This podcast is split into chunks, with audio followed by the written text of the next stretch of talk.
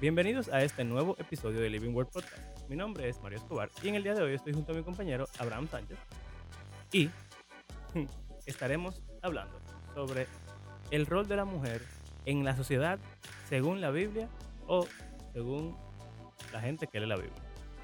Porque no es exactamente igual. Aquí vamos.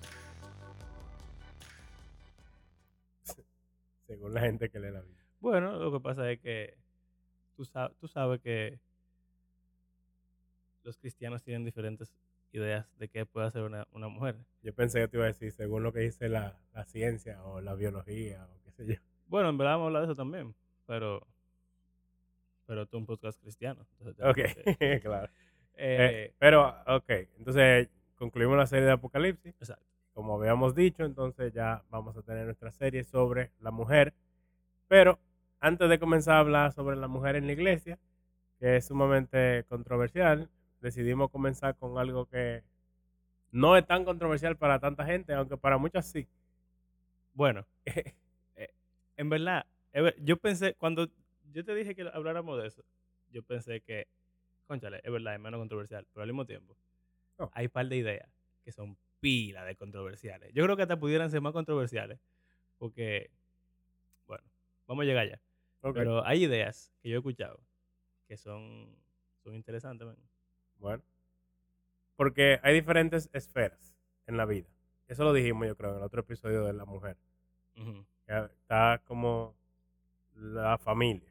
O sea, tú tienes familia tradicional. Tenemos el hombre, la mujer, los hijos.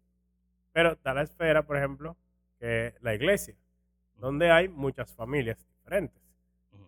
Y está ya la sociedad en general, que incluye la iglesia, pero también los que no son creyentes. Exacto. Entonces, tú puedes decir que quizás en cada una de las esferas la mujer tiene roles distintos, porque son contextos distintos, pero no todo el mundo lo ve así. En verdad, yo, a mí no me gusta verlo así. O sea, yo veo la utilidad de verlo así, pero es porque las posturas eh, tradicionales, un poquito más estrictas, complementarias, hacen que sea muy irreal el rol de la mujer. O sea, seguir el rol de la mujer de la iglesia en la familia y el rol de la mujer en la familia en la sociedad es muy, muy, muy irreal en algunas de esas posiciones. Oh, claro, como el hecho de, o sea, de que todo es como una jerarquía. Eh, y, o sea, un versículo común de que la mujer se tiene que someter a su marido, extrapolarlo a que la mujer se tiene que someter a cualquier hombre. Cualquier mujer se debe someter a cualquier hombre. Exacto. Aunque no sea su papá, ni su esposo, ni su pastor, no tenga nada que ver, pero como es un hombre, tú tienes que someterte a él, no importa quién sea. Exacto.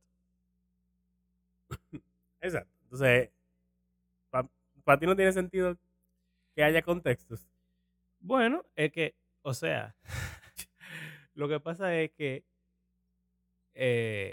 para mí los mandatos bíblicos no son, o sea, como que esos pasajes donde se sacan esas, esas ideas no están contextualizados más que en la iglesia. Entonces tú tienes que extrapolarlos a todo lo otro. Y entonces yo pienso que la extrapolación, si no es consistente, entonces, ¿qué es lo que estamos haciendo? Ahora, yo sí creo que, por ejemplo, una, una mujer de- debería someterse a su marido, aunque vamos a hablar de eso después, ¿qué importa? Eh, y quizá un hombre que no es su marido, ni, ni su papá, ni nada de eso, no debería someterse. Pero en verdad no. Yo creo que, por lo menos en mi forma de verlo, debería someterse todo el mundo como igual, basado en quién sea la persona y qué relación se tenga. ¿Entiendes? Ah, Entonces ahí, pero como no es que lo cada mismo. contexto dicta cómo tú te vas a someter. No es lo mismo ¿Qué decir que tú absolutamente a todo hombre tienes que someterte. Que hay gente que, que diría algo Exacto, así. exacto. Bueno, sí, sí, entonces está bien, estamos, sí, así estamos de acuerdo. Eh, bueno, ya voy a empezar con, con- Dale, con dale, la, con la controversial. Recientemente, en mi iglesia estábamos hablando y uno de mis pastores salta con esta idea. Que, hey, yo lo respeto a ese tigre, pero yo se lo digo, eh, está, Está como fuerte. La idea, pero después hablando, en verdad, yo tengo que darle puntos a su favor. Y quizá estoy un chin de acuerdo con él, pero de otra forma. Bueno, el punto es, la mujer no debe tener ninguna posición de autoridad. En ningún contexto. No debe ser jefa de una empresa, no debe ser directora de un colegio, no debe ser eh, administradora de recursos humanos, no debería nada, nada de eso. Policía. No debe ser policía, Ni, presidenta, ni, ni jefa, ni nada de eso. Ni- ni Sus, coordinadora, ni no, no. Su posición, sus- ninguna posición gerencial de ningún tipo. Exactamente. Sus dones naturales dados por Dios y el diseño de Dios hacia el- ese sexo de sumisión en toda la área de la vida y de ayuda idónea, de servicio a... Es una palabra que deberíamos hablar. Sí, yo, yo la dije sabiendo que Sí. iba a hacer esa, ese corte.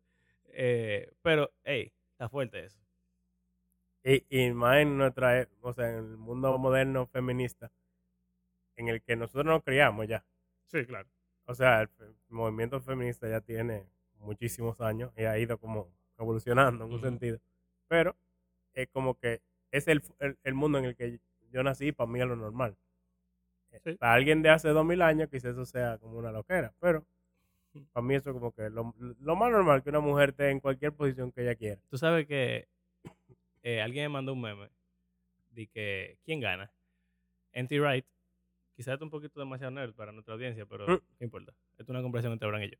N.T. Wright, entonces dice de que un, un caballero, un, un erudito, eh, un caballero que es un erudito de, de la historia bíblica y del Nuevo Testamento, que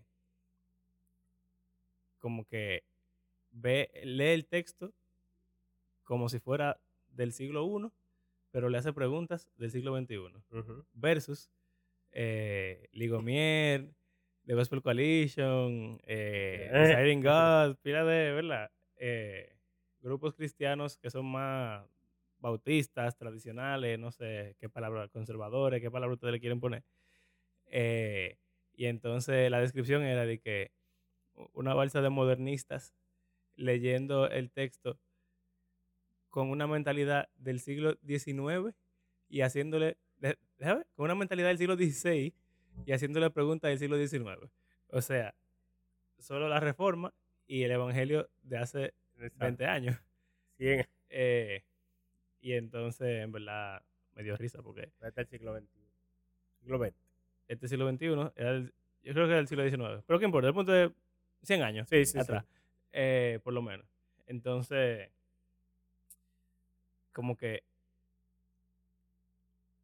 cuando decimos, tú naciste en el feminismo Sí. y yo nací en el feminismo, pero la iglesia actúa como si no tuviéramos en esa No, época. es verdad.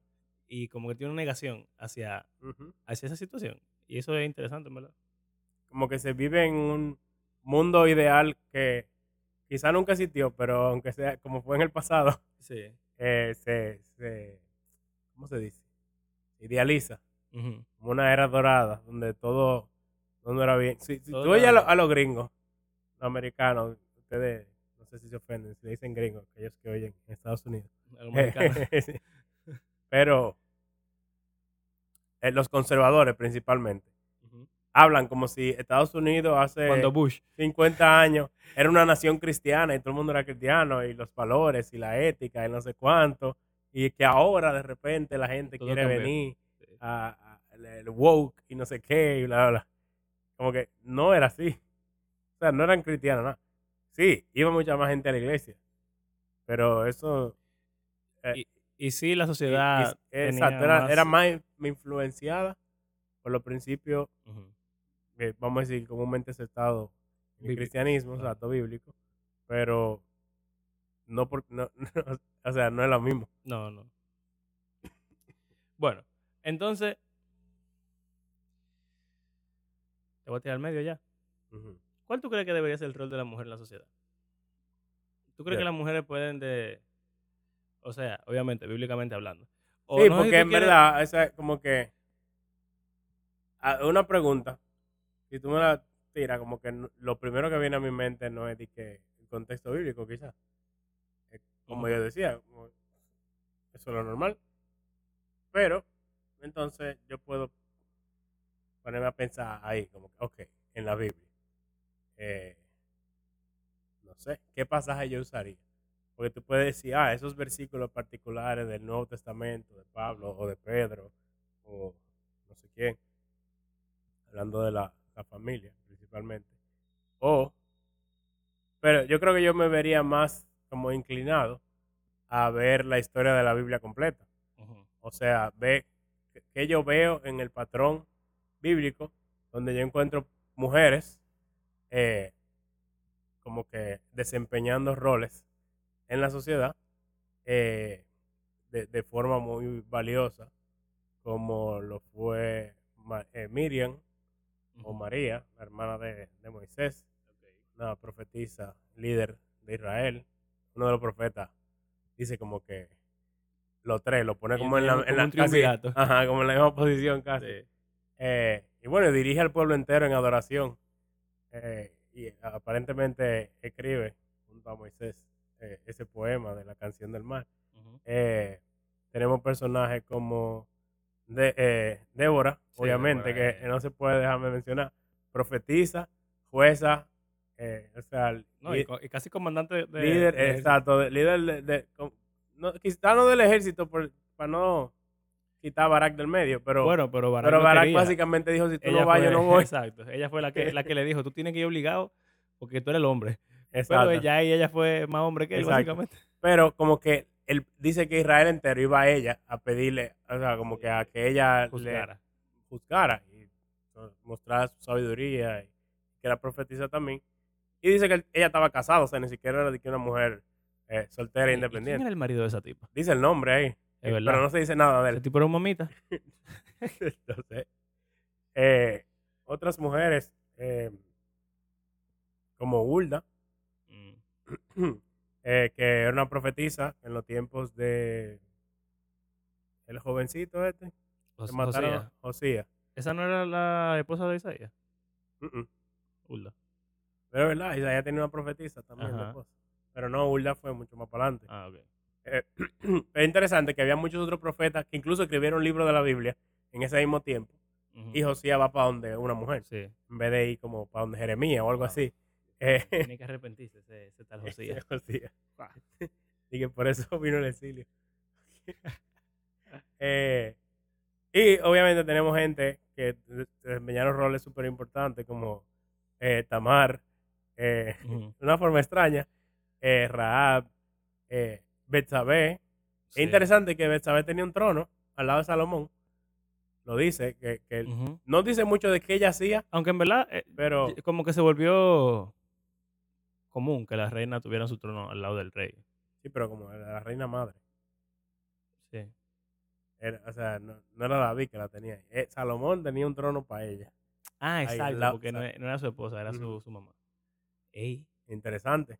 Y incluso va gente que va, exacto, ella, ella en, en, en primer Reyes Es verdad, uno, es verdad. la historia ella va y hace como que diligencia. eh, Sí, sí, sí. y, y como que ella juega un rol importante en que Cuando Salomón sea el que... El, ¿Cuál era? Amnón. eh, no? Adonías, creo. Adon- sí, Adonías fue el último. exacto. Adonías. Eh, Ajá, ajá, sí, porque Amnón fue el otro. Era Absalón y o sea, había otro de los hijos de David, que no era Absalón, porque Absalón, Joab lo, lo apuñaló 20 mil veces. Eh, y Colgado de un- él de árbol. repente eh, fue con Joab precisamente y Abiatar y decía, ok, dije, ah, vamos a ser los reyes, y ok. Y entonces eh, Betsabé vete en meneo y, va para donde va David y que mira, tú me juraste a mí que era Salomón, que sí o qué. Y entonces, eh, o sea, ella se hunda, es como hay dos parties, dos, Ujú.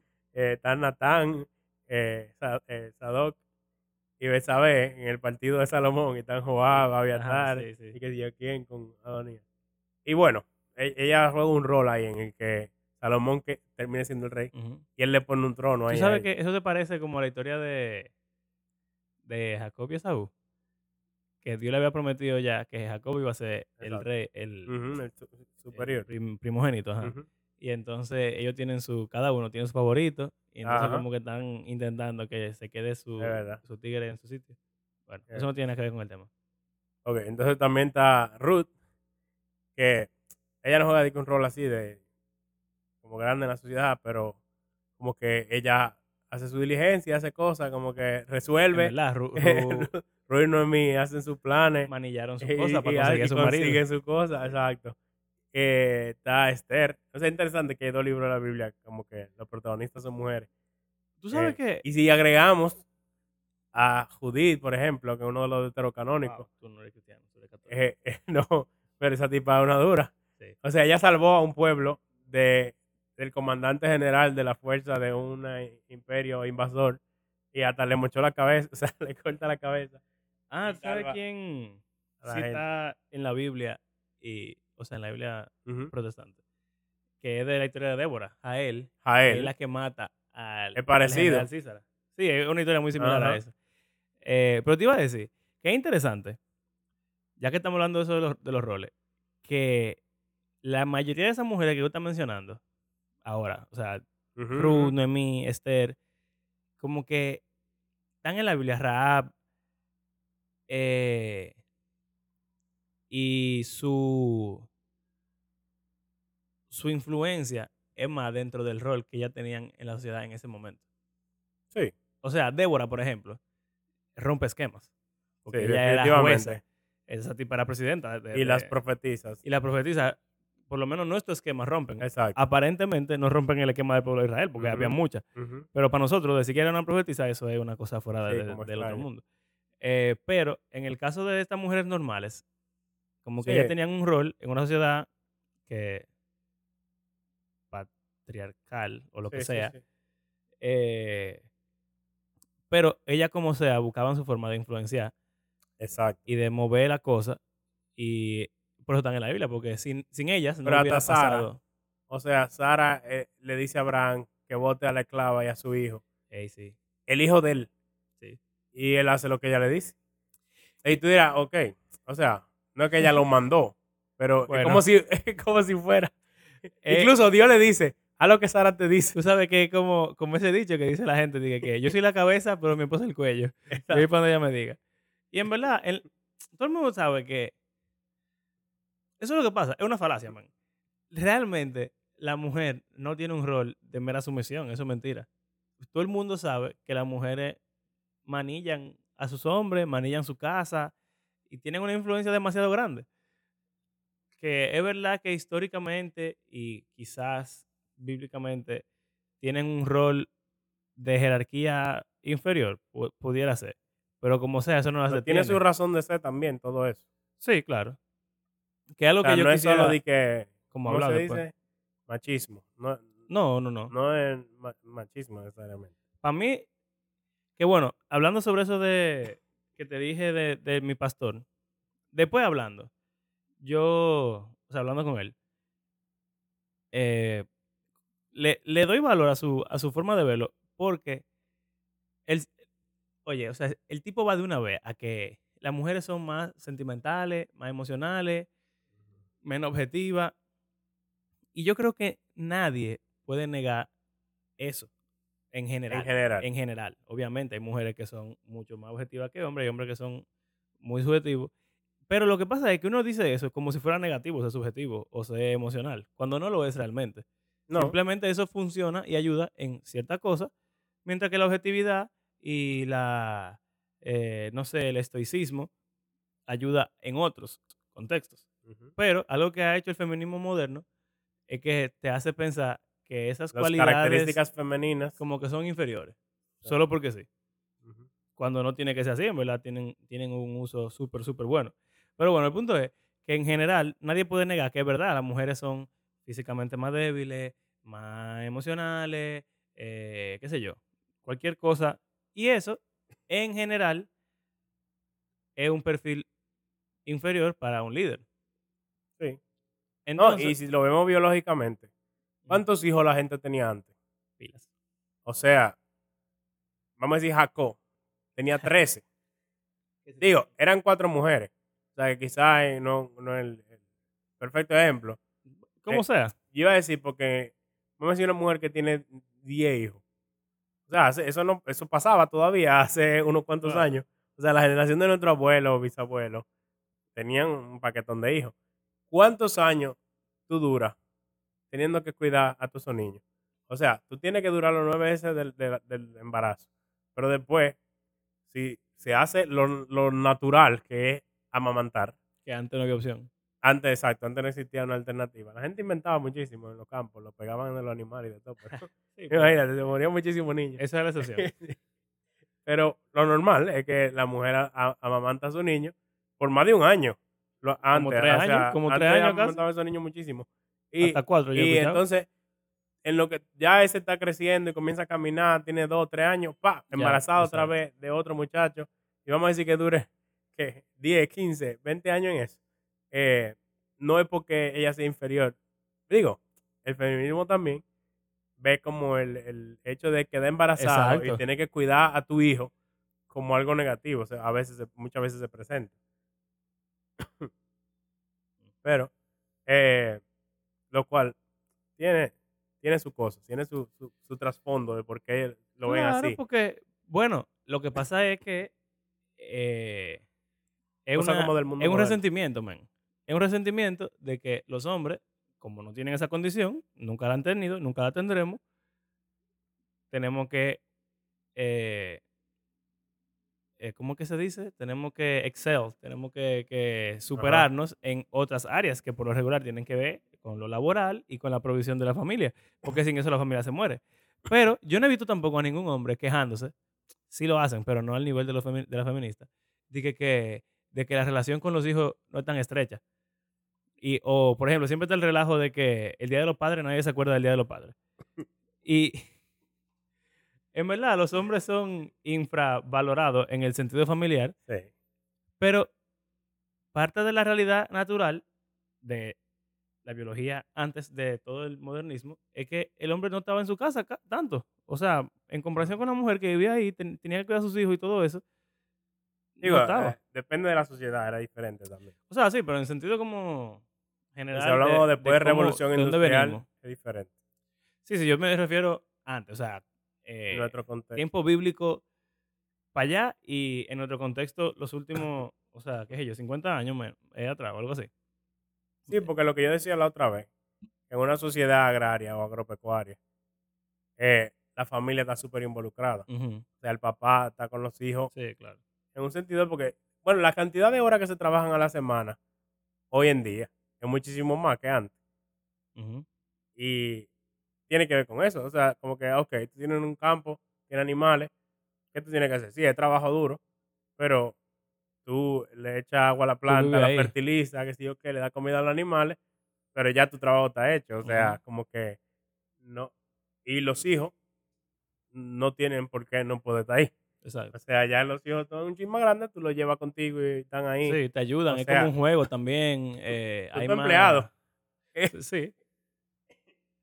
Y, y es como, como que Y es más el trabajo comunitario también. Hay, hay más tiempo de ocio mientras tú estás trabajando. Y exacto, hay mucho más comunitario, hay muchas más relaciones. eh, pero bueno, eso es parte de la conversación. Hay contextos. Entonces, yo creo que fallamos en que queremos eh, absolutizar todos los contextos y ponerlo como que lo que la Biblia dice es que los roles están siempre definidos en- de esa forma. Cuando en una sociedad así como la que tú dices, agraria, no hubiera sido de esa manera. O por ejemplo, eh, me sorprende que todavía tú no lo hayas mencionado, el pasaje de la mujer virtuosa, Ah, en proverbio. la tipa se, se mueve mucho, Hace de todo. la tipa se mu- se mueve demasiado. O sea, toda esa gente dice que, que bueno, lo siento, pastor, pastor amado. Eh, pero eso dice que administrar, esa tipa manillaba Sí. gente, hombres y mujeres. Y vendía propiedades de todo. la tipa era una dura, men. Y, o sea, vendía productos de ella, pero también manejaba lo- como los siervos y aparentemente compraba y vendía propiedades y criaba a los hijos. Entonces, O sea, e- evidentemente esa mujer tiene una capacidad de gerencia porque ella es la gerente de su casa. que en cierto sentido sigue siendo así. Las mujeres son la administradora de su casa. Y hay ejemplos también en el Nuevo Testamento, que yo no llegué ahí tampoco. Pero, o sea, eh, ahí sí que se habla de mujeres, en el Nuevo Testamento. Y Jesús como que le da una, una- un valor y una importancia eh, como que fuera de, de su contexto histórico-cultural llamaba la atención. Eh, pero tenemos mujeres en las cartas de Pablo principalmente. O sea, Jesús tenía mujeres de discípulos, lo cual es raro. Y bueno, ellas mantenían el El ministerio. de Jesús. cuarto. Y, y, o sea, los, Jesús y los apóstoles no trabajaban porque andaban de aquí para allá.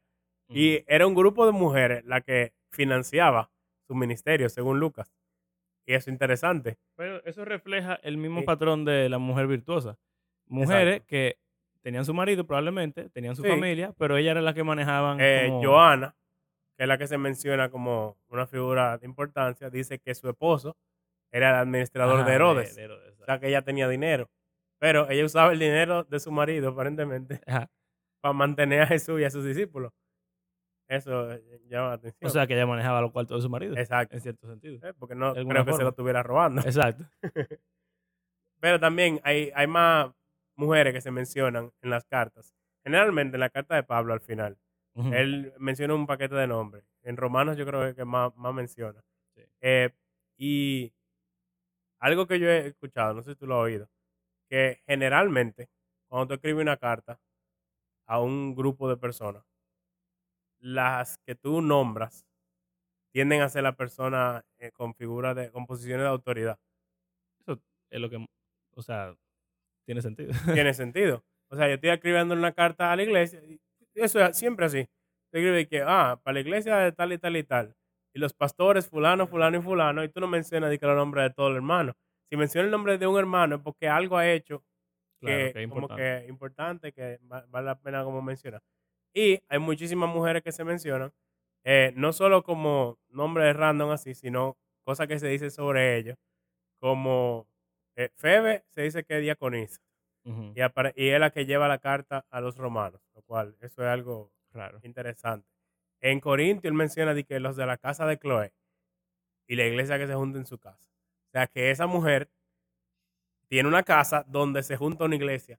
Eh, y bueno, no voy a decir qué Sí, o sea, significa de- eso. Decir, decir que ella Eh, es pastora, por ejemplo, es una conclusión ya más Eh, allá, sí, pero sí. por lo menos Junia, era muy importante. Junia, que dice distinguida entre los apóstoles.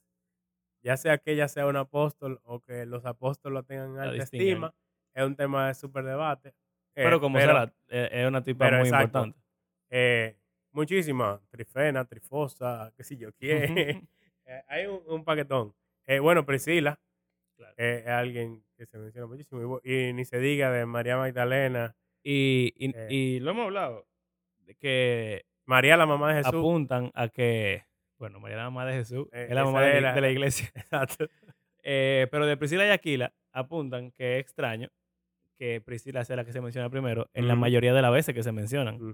Porque quizá hablando, o sea, bueno, en estos días en el, en el, en el colegio estaba, yo estaba haciendo una historia de algo que pasó cuando yo me estaba casando y entonces les enseñé a los muchachos la invitación de mi boda y decía Carla y Mario. Sí. Que todas las invitaciones de toda la boda siempre tienen a la mujer primero. el mío lo tenía al revés. Oh, Dios.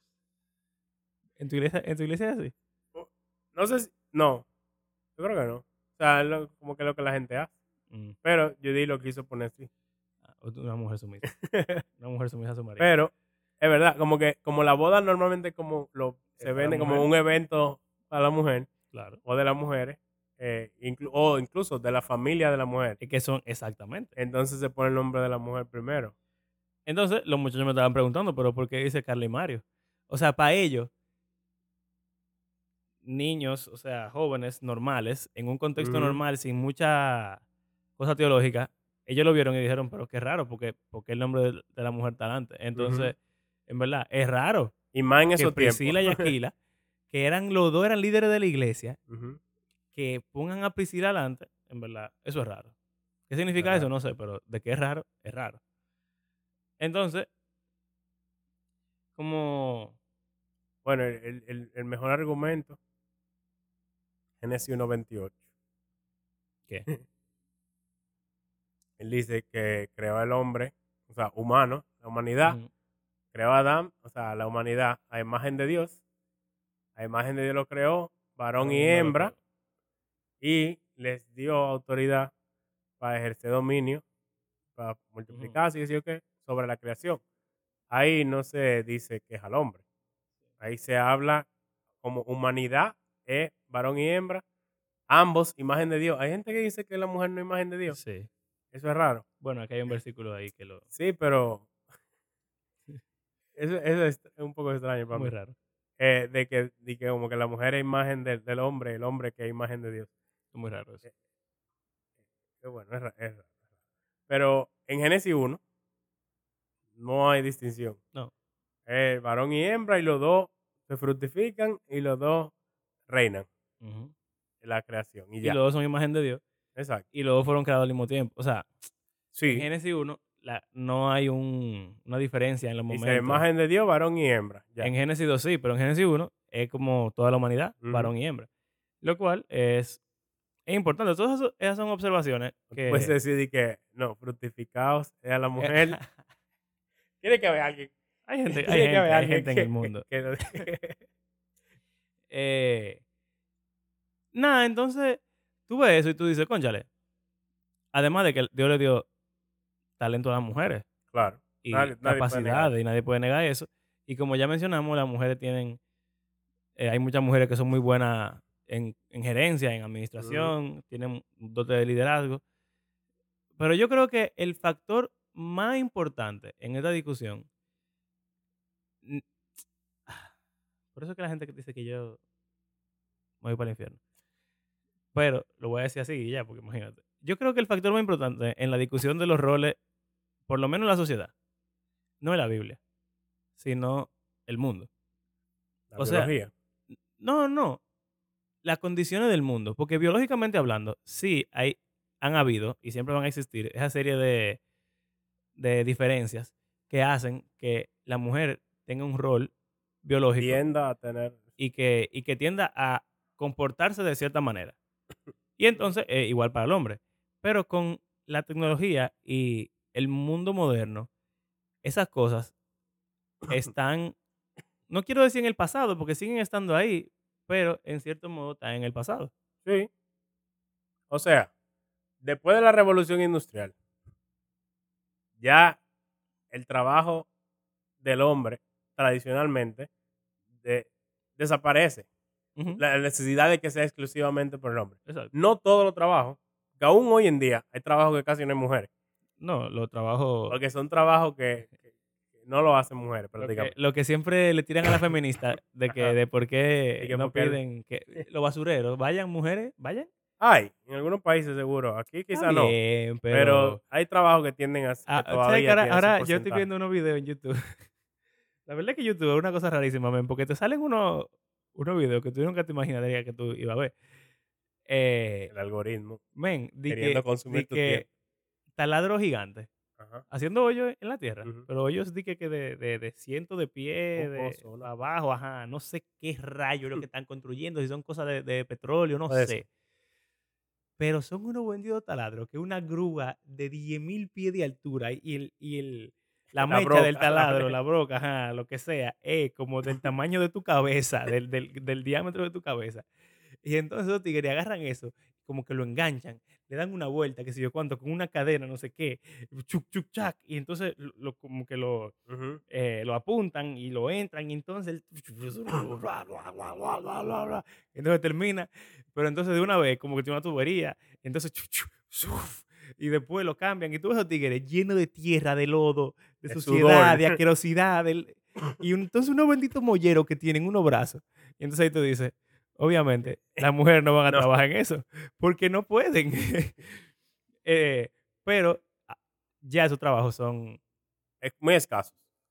O sea, la mayoría de trabajo que la mayoría de gente hace, lo puede hacer un hombre tanto como una mujer.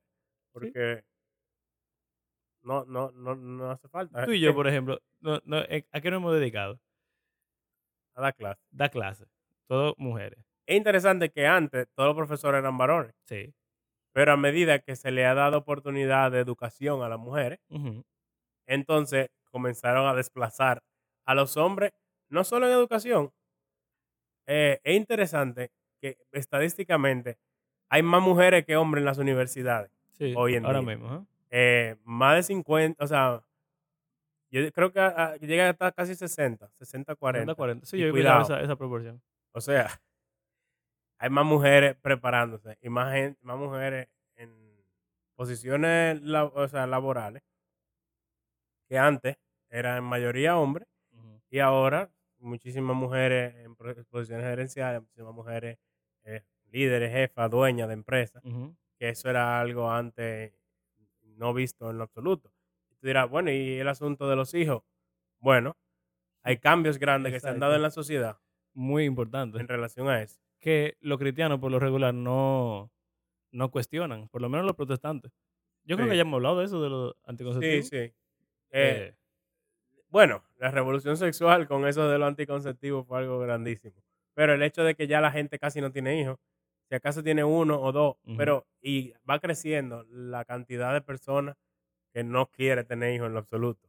Eh, ah, otra estadística que yo vi, eh, oí mencionar el otro día, es que la cantidad de adultos entre 20 y 40 ujú, que no está casado eh, altísima.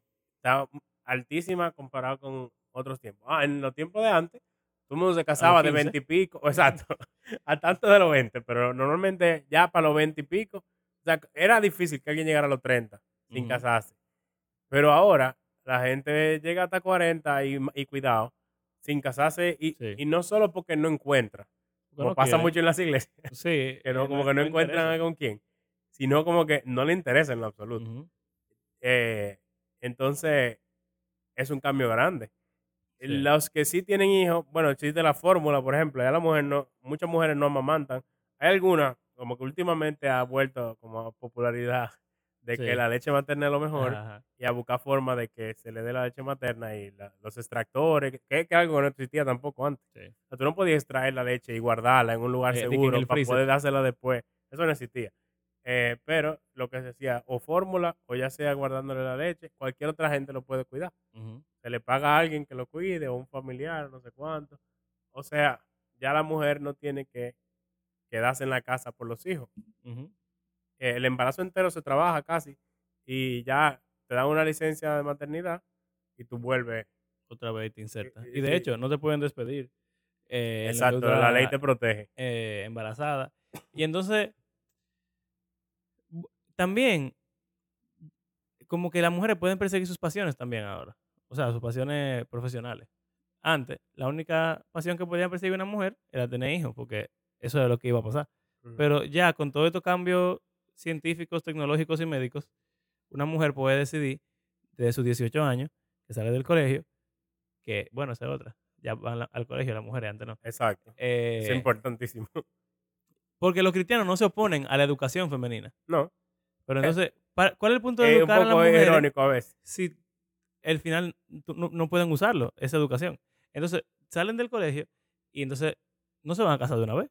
Ahí No. pueden elegir una carrera. Y entonces salen de la universidad, quizás para casarse pronto, quizás no, en lo que consiguen un novio o en lo que se casan. Sí, porque hay personas que creen que la mujer, o sea, basado como en estos contextos, eh, es raro, porque la Biblia no habla de eso. Pero como que creen que desde que la mujer tiene hijos ya tiene que dejar de trabajar Obligado. y dedicarse a su familia eh, por completo. O ya cuando los niños entren a colegio, escuela o algo así, ahí pueden como trabajar part-time. Pero que cuando los hijos estén en la casa, la mujer esté ahí.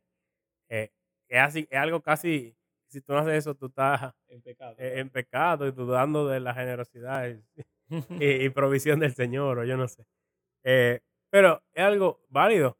Y mujeres criadas en contextos así, generalmente, ¿qué carrera estudian? Educación, psicología. eh, psicología, medicina alguna, que es rarísimo porque los médicos Pero no tienen vida. Pero la enfermera y el médico tienen vida ninguno. No. Pero, eh, bueno, y, y es muy raro. En, en gente criada en esos contextos, que estudia de ingeniería o alguna otra cosa eh, Y diferente. tú, tú puedes decir que tiene que ver con los gustos que generalmente tienen lo- las mujeres, y es Claro. verdad. Pero realmente no podemos tapar el sol con un dedo. Si, si ya existe la libertad, deja que elijan. Pero entonces, ya que existe la libertad, se están condicionando a las mujeres a que Si tú la crías con la mente de que Exacto, cuando de tú que te, que tú te vas a casar y vas a tener una familia y tú tienes que dedicarte a tu familia, tú planeas tu vida en esa dirección. Ahora, yo no creo, por ejemplo, eso de dejar a los hijos, estar en la casa, o sea, y también con eso de no tener hijos y que se casan tarde la gente, porque quizá parecería que estamos siendo súper seculares y nada... No, yo estoy hablando de estadística. Pero eh. eso es lo que pasa en el mundo actual. Ahora, que bíblicamente hablando, uno, yo creo que es bueno casarse joven, Claro. que es bueno, ¿verdad? No todo el mundo puede conseguir una pareja, pero la mayoría de gente la va a conseguir. Y quizás eso esté cambiando ahora mismo por cómo va el mundo, pero, Sí. pero en sentido general y históricamente y por quizá biología debería de ser que la mayoría de gente consiga una pareja. Eh, quizá hay otros fenómenos, fenómenos psicológicos y sociales que están influyendo en que eso no suceda y son cosas que podríamos ver como algo negativo, quizá. Eh, pero en sentido general, es bueno que la gente se case temprano, que tenga hijos, que formen una familia y cuando eso pasa, uno de los dos tiene que, por lo menos uno de los dos tiene que dedicarle un poquito más de tiempo a los hijos, porque si todo el mundo trabaja hasta las 7 de la tarde, mejor no tengan hijos. Bueno, lo estamos viendo. Eh, o Eh, sea, se exacto. va, se ve. Exacto. que, y es malo. o sea, una guardería que tú llevas al niño a las 7 de la mañana y lo buscas a las 5 de la tarde, pasan más tiempo ahí que en tu casa. Exacto. Eso Porque es cuando estás en tu casa duermen, que 10 horas. O sea, que el tiempo que están contigo es Tres horas muy contigo. chiquito. Exacto. En el caso de nosotros, eh, nosotros luchamos con eso, en verdad. Porque no queremos que Nicolás se la pase en una guardería o se la pase en un colegio. Pero tampoco nos podemos dar el lujo de que no esté en una guardería o en un colegio porque necesitamos dinero para vivir. Y entonces con Carla hemos visto cuáles serían las opciones. Y en verdad estamos súper felices con que los dos trabajamos hasta las 2 de la tarde y después estamos libres para venir a la casa. Que algo que eh, la gran mayoría de gente no puede No, conseguir. No. Eh, por lo regular, la mujer puede conseguirlo y el hombre entonces tiene que trabajar sobre lo normal. Que es volviendo al mismo punto inicial. Porque, naturalmente hablando, la mujer es la que se ve más inclinada por deseo voluntarioso propio y también por biología a cuidar y estar más en, en la casa. Entonces, eso es algo que en la sociedad se va a ver reflejado. Eh, tú y yo siempre hemos, hemos hecho la anécdota de que en nuestro trabajo nos han dicho que somos los mejores profesores porque no salimos embarazados. Ajá. O sea, los hombres son confiables, señores. O sea, Eh, un, hombre nunca te va a llegar de que, que, bueno, o sea, en cuanto a, Eh, a biología y, y- también no hemos hablado de menstruación. eso iba a decir. Ah. No solamente, no solamente de que, que, ah, que salí embarazada y voy a tener que coger una licencia de cuatro meses, cinco meses, sino que un día la mujer llega con la menstruación y le duele todo el cuerpo, el vientre, qué sé yo cuánto, y, y no puede trabajar, se va para su casa. O se la pasa en el trabajo, pero, pero adolorida. O simplemente ese día pide un permiso porque no se siente bien. O mil cosas. Las mujeres tienen un cuerpo mucho más fluctuante que el de los hombres. Sí. Entonces, eso hace que laboralmente sean un poquito más inestables y menos confiables. Y aparte de que eventualmente van a eh, embarazarse, dar a luz, y muchas optan por cuidar a su familia, lo cual está bien. Entonces, las empresas no le conviene, simplemente. Y uno pudiera decir, ah, es el patriarcado o es el machismo, pero es objetivo. es objetivo. Sí. Y volvemos a lo mismo. Por lo regular, la objetividad ayuda a tomar decisiones que te dan más dinero. Porque Exacto. el mundo funciona de cierta manera. Entonces, no es para decir que las mujeres deben de ser iguales que los hombres en todos los sentidos. Pero tampoco es para decir que somos completamente diferentes porque ya el mundo ha cambiado. Ya somos muy, muy, muy parecidos. Y, En cuanto a ese aspecto. Y no sé, o sea, la Biblia no existe en un, Un vacío. en un vacío hermético que no, no está en contacto con la realidad. la realidad en la cual la Biblia fue escrita en ese momento es completamente diferente a la, Y a la que vivimos ahora. La Biblia se fue escribiendo a lo largo de un periodo de tiempo largo. Y tú ves cómo en un sentido se va adaptando a su momento. eh, o en un sentido no, o sea, se nota. Eh, tanto así que incluso, controversial, en la, Warning. en, en la ley de Éxodo y Levítico, el contexto de que ellos están en tiendas de camino a la tierra prometida. Pero en Deuteronomio, que es el discurso que da y la ley que da Moisés antes de que ellos entren a la tierra, algunas de las leyes cambian ligeramente. sí. O sea, se repiten, pero con variaciones. Porque ya el contexto no es de tienda, sino de un lugar fijo. Entonces ahí tú mismo ves la, la ley de la Torah, que para mucha gente es como que Eh, perpetua, invariable y perpetua, como Moisés la cambia en el mismo, La adapta. la adapta, en la misma Torah. Exacto. Entonces, o sea, entonces tú me vas a decir que ya después de ahí, vamos a decir que en un contexto de exilio y en el que no hay templo, todo cambió. Los judíos de hoy en día que siguen adheriéndose al judaísmo no pueden pretender vivir bajo la Torah 100% porque es imposible. Ya en el contexto actual imposible. no, no existen muchísimas de las cosas que existían en ese momento. Entonces, por ejemplo, de que no se casen con los amonitas. ¿Quiénes son los amonitas hoy en día? O sea, tiene que buscar el pedigrí a la gente de hace cuatro mil años. ¿Quién es amonita? ¿Quién es filisteo? ¿Quién es? Todito, Eh, no allá, porque todo, todo el mundo está mezclado. Yo, eh, hay, hay mil gente que dice que no, que mi, mi familia viene, es turca, Ajá. son árabes, que sé yo cuánto. Aquí hay muchísima gente así, Sí, de fuñito, entonces no te puedes casar No. con ellos. es, es- es raro. Eso es rarísimo. Entonces, hay un contexto, hay un tiempo y las cosas van, el mundo va cambiando. Entonces, eh, Y eso no le quita, porque lo que la gente le, le da miedo es que uno le quite autoridad y o... de que, ah, pues no hay que hacerle caso a la Biblia. Ajá. Pero ese no es el punto. El punto es que queremos aplicarla de la mejor manera, queremos, queremos entenderla bien y queremos ver cómo, cómo ella se, cómo transforma nuestras vidas, pero nuestras vidas, no la vida de, de la gente de, de hace Mi 100 años. O sea, eh, no tiene sentido que eh, pretender que la Biblia se aplique igual o hasta cierto modo se interprete igual que hace 200 años, que hace 500 años. Es imposible. La ciencia ha avanzado, la tecnología ha avanzado, las ideologías han avanzado. Algunas cosas son peores, es verdad. Sí, Pero otras son mejores. definitivamente. Entonces tenemos que coger y dejar. Y Un ejemplo es la medicina. La mortandad. O sea, la gente antes se moría jovencita. Sí. La- o sea, la expectativa de vida fácilmente estaba en los 50, 60, qué sé yo. Y ahora la tuve, tuve muchísimas, hasta menos, exacto. Tuve gente llegando a más de 90 y 100. E- Eso era rarísimo antes. ¿Y qué tú haces en, un- con- en- en esos últimos 30 años de tu vida? Antes, antes la gente no llegaba ahí. Exacto. Ahora hay que resolver, no sé. Eh, es- exacto, y eso de, de tener menos hijos, son cosas naturales que, de Pero que también son cosas que pasan por default. Eh, Es algo de biología sociedad, también. exacto. No.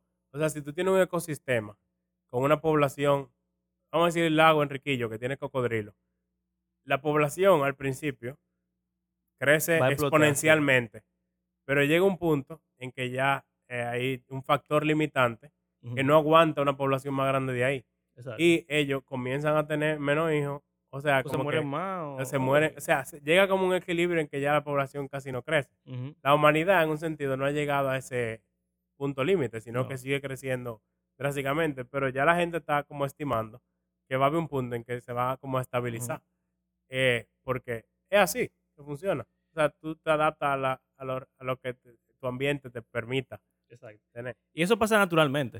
En No los es- pueblos la gente no tiene más hijos que en la ciudad. Porque se porque- puede. Exacto. En la ciudad, la vida de ciudad no da para tú tener tantos hijos ya en los tiempos de nosotros. Eh, pero en los pueblos sí. Sí. Y entonces tú ves esa, esa disparidad. Iba a decir que eh, es algo natural, porque tampoco es el, el discurso de, de eu- eugenesia. ¿cómo Ah, es? no, claro. Como que ah, la población mundial va a acabar con el mundo. No es eso, simplemente naturalmente. Eso pasa. No hay que estar eh, abortando. No, y no hay nadie que te lo ni dice. eso. Nadie te lo dice. Simplemente eso ocurre y ya. Eh, entonces, si eso es lo que está ocurriendo, eso es lo que va a ocurrir de forma natural, sin pecado, sin maldad y sin una agenda 2030 que quiera acabar con el mundo. Entonces, simplemente vamos a ver cómo podemos adaptarnos y nuestra forma de ver el mundo a cómo el mundo es. Y entonces vamos a ver cómo podemos a vivir la Biblia los mejor. principios que encontramos en la Biblia y la- los mandatos y leyes, etcétera, no en el contexto de los tiempos de Jesús, porque no vivimos en ese contexto, ni en los contextos de la reforma, ni de los 1900, como tú decías, sino en el 2023, donde Exacto. vivimos.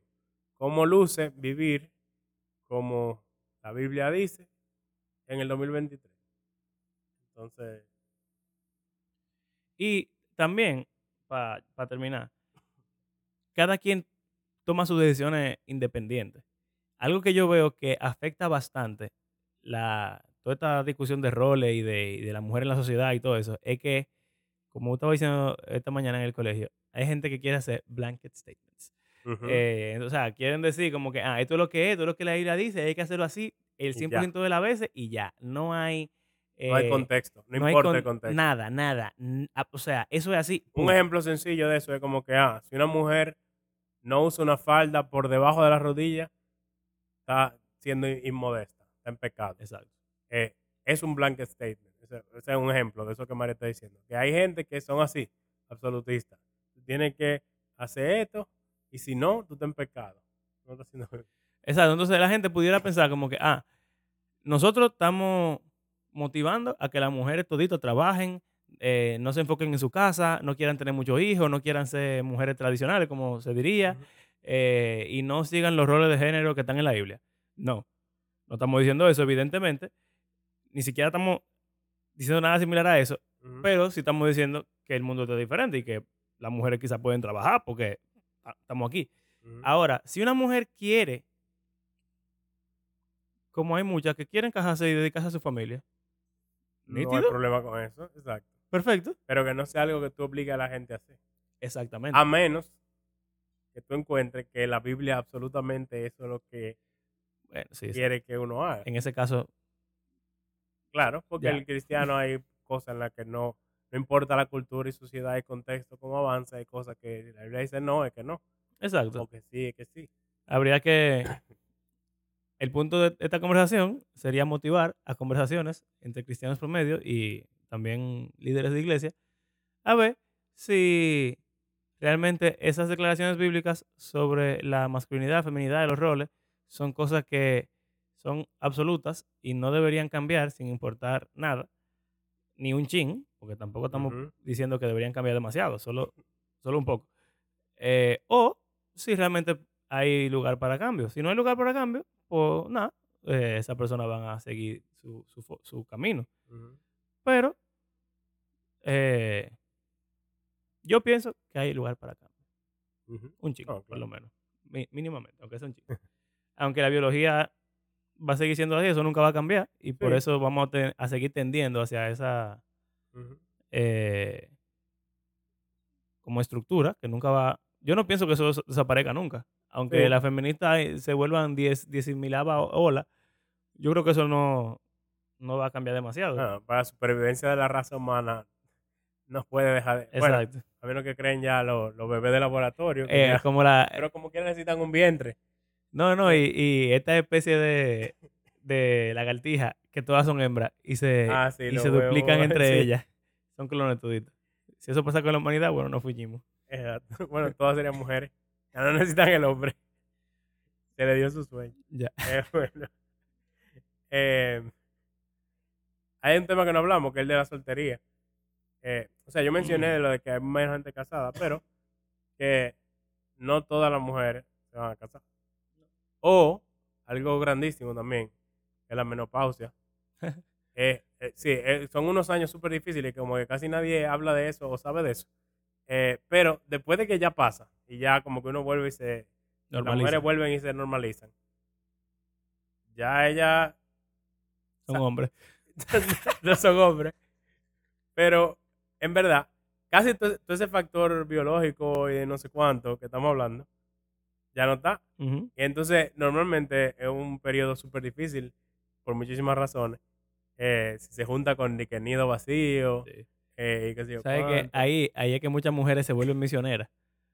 Sí, Porque ya no tienen nada que hacer y Pero- van para allá. fue interesante. Es heavy. y que en la Biblia se habla de ancianos y ancianas y uno normalmente lo ve como un rol y no algo de edad, sobre todo por ese pasaje de Timoteo, de, Sí. de nadie tenga un poco tu juventud y qué sé yo.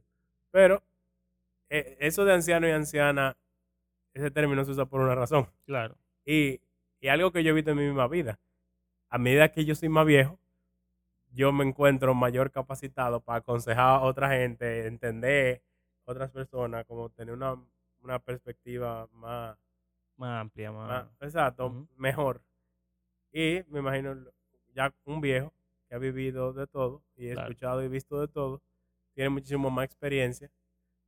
Claro, si no se centra en que no, porque en mis tiempos, yo que sino que vive en el presente, de poder ayudar a la generación siguiente Ujú. a, a crecer, como ser una figura paterna o materna, eh, no solo en tu familia, sino también en tu comunidad, en tu iglesia, etc.